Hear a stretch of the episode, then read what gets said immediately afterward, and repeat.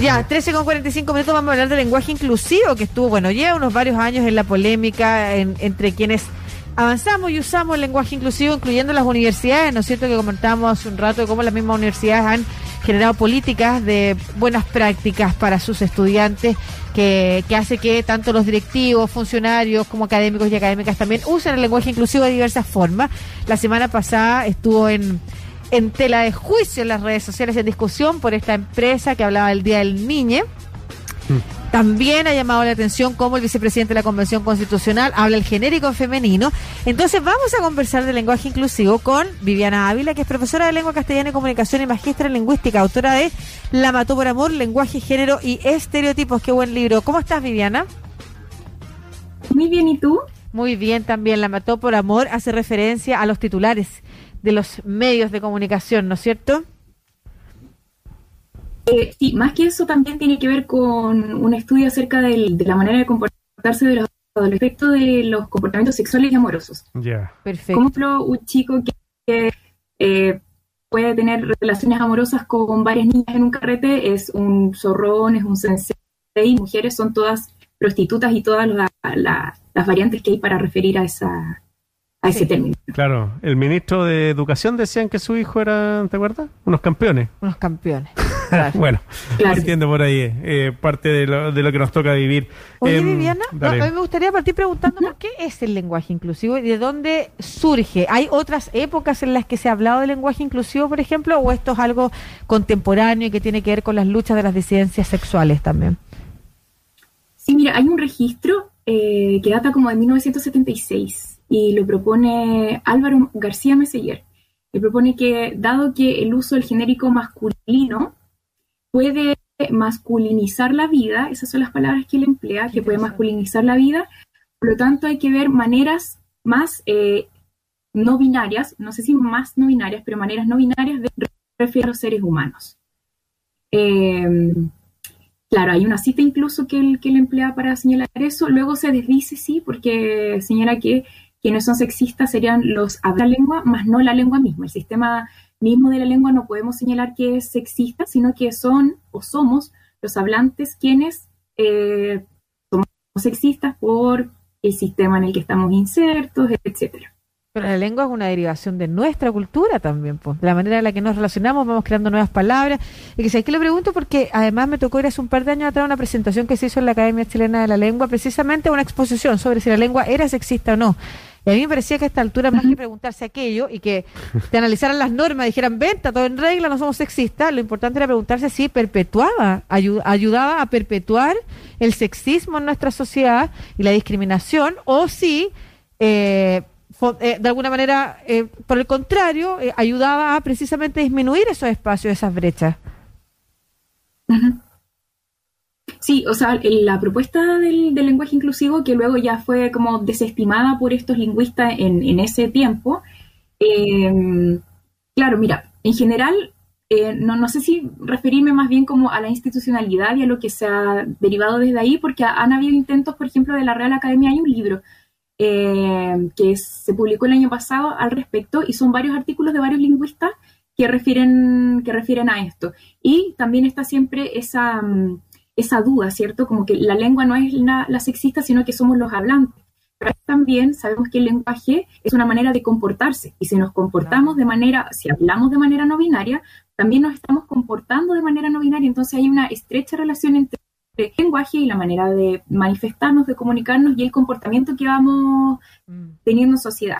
A la vez que también es una manera de acceder al conocimiento, es una manera de aprender, es una manera de en la que nosotros podemos comunicarnos la, la mayor parte del tiempo y de nuestras como actividades cognitivas eh, están vehiculadas por el lenguaje. Entonces, claro que es una, una herramienta muy poderosa de cambio social en ese sentido.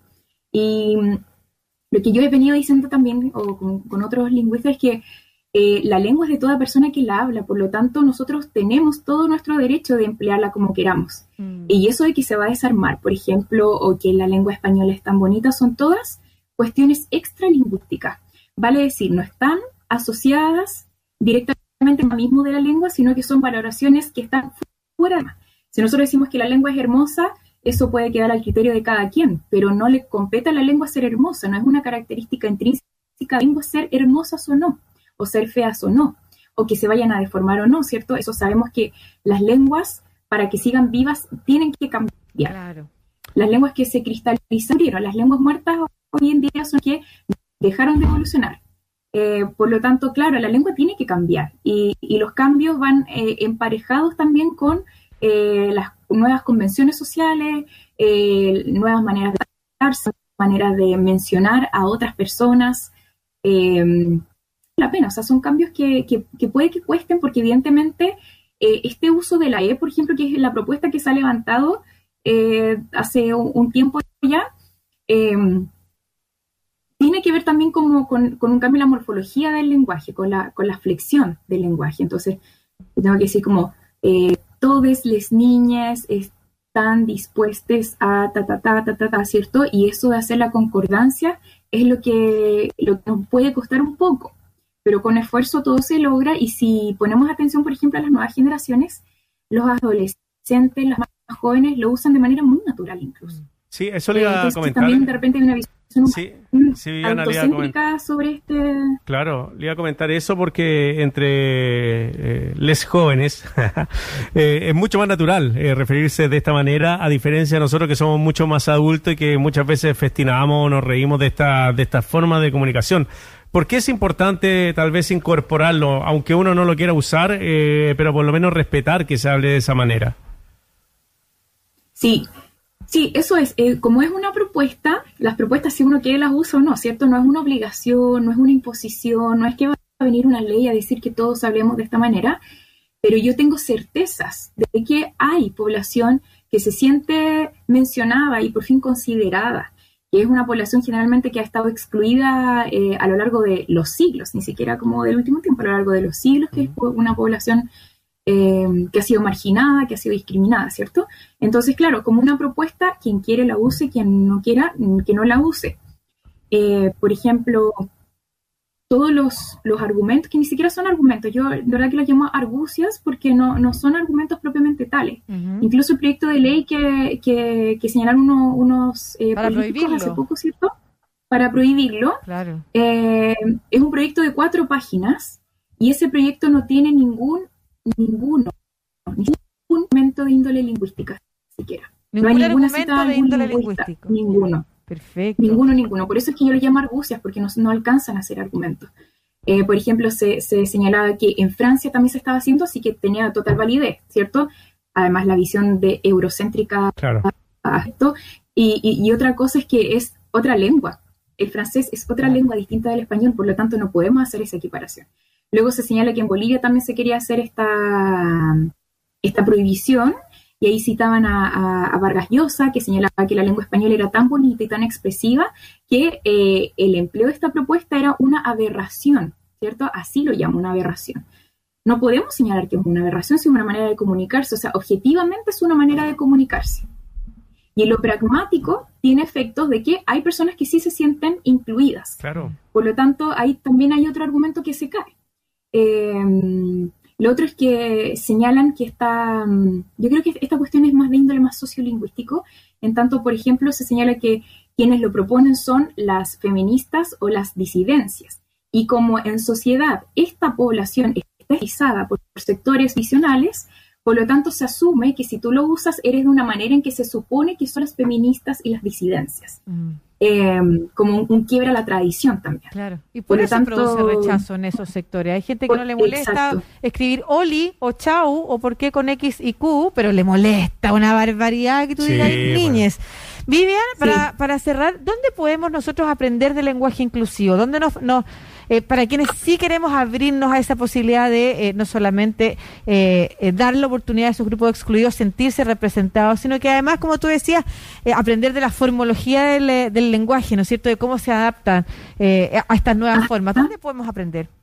Sí, mira, yo hay otro proyectos que se han hecho, he sido invitada a escribir un capítulo de un libro, la UMS está, está con un proyecto bueno de, de lenguaje inclusivo, está a publicar un libro pronto, quizás este año, eh, ahí, bueno, ahí uno puede estar avisando. Hay un libro que se llama Hable sin usar el masculino y el femenino, use el neutro, de Elardo Salazar.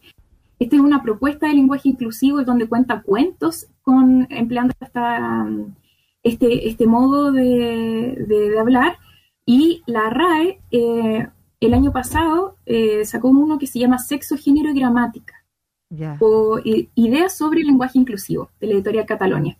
Y bueno, aquí perdón la autorreferencia, pero en, en mi blog, que se llama por mí por todas, tengo una nota muy sintética acerca de, de, de, de, dónde proviene esta idea, si podemos o no usarlo, que evidentemente sí se puede usar porque nosotros tenemos que emplear el lenguaje como nos usamos también. Esto es una, es una manifestación política también, ¿cierto? Eh, eh, no hay lenguaje sin ideología detrás. Y eso es muy importante también. Cuando nosotros nos comunicamos, también estamos comunicando nuestra ideología y nuestras maneras de pensar. Eh, esas serían como mis recomendaciones al respecto. Hay otros libros que salieron también. Sí, mm. Viviana, eh, lo que dices tú, que finalmente el lenguaje es política, eh, ideología, es como vemos el mundo. Entonces, claro que a mucha gente le puede, le puede molestar o puede no comprender esta situación por una cuestión ideológica, por cómo ven finalmente el mundo. Muchas gracias, Viviana uh la profesora de Lengua Castellana y Comunicación y magistra lingüística, autora de, y lo voy a ir a buscar, la mató por amor, lenguaje, género y estereotipos. Súper interesante todas tus recomendaciones, Viviana, y tu, y tu visión sobre el lenguaje inclusivo. Un abrazo gigante. Cuídate, Viviana, gracias. Abrazo, muchas gracias. Muchas gracias. Y vamos a recordar el blog por mí, por todas.blogspot.com. Muy choro lo del lenguaje. Sí, muy interesante. Y qué importante lo que dice respecto de las lenguas que permanezcan vivas, tienen que ser flexibles, tienen que evolucionar. Las lenguas muertas son las que se cristalizan, las que quedan rígidas. El latín. Por Así que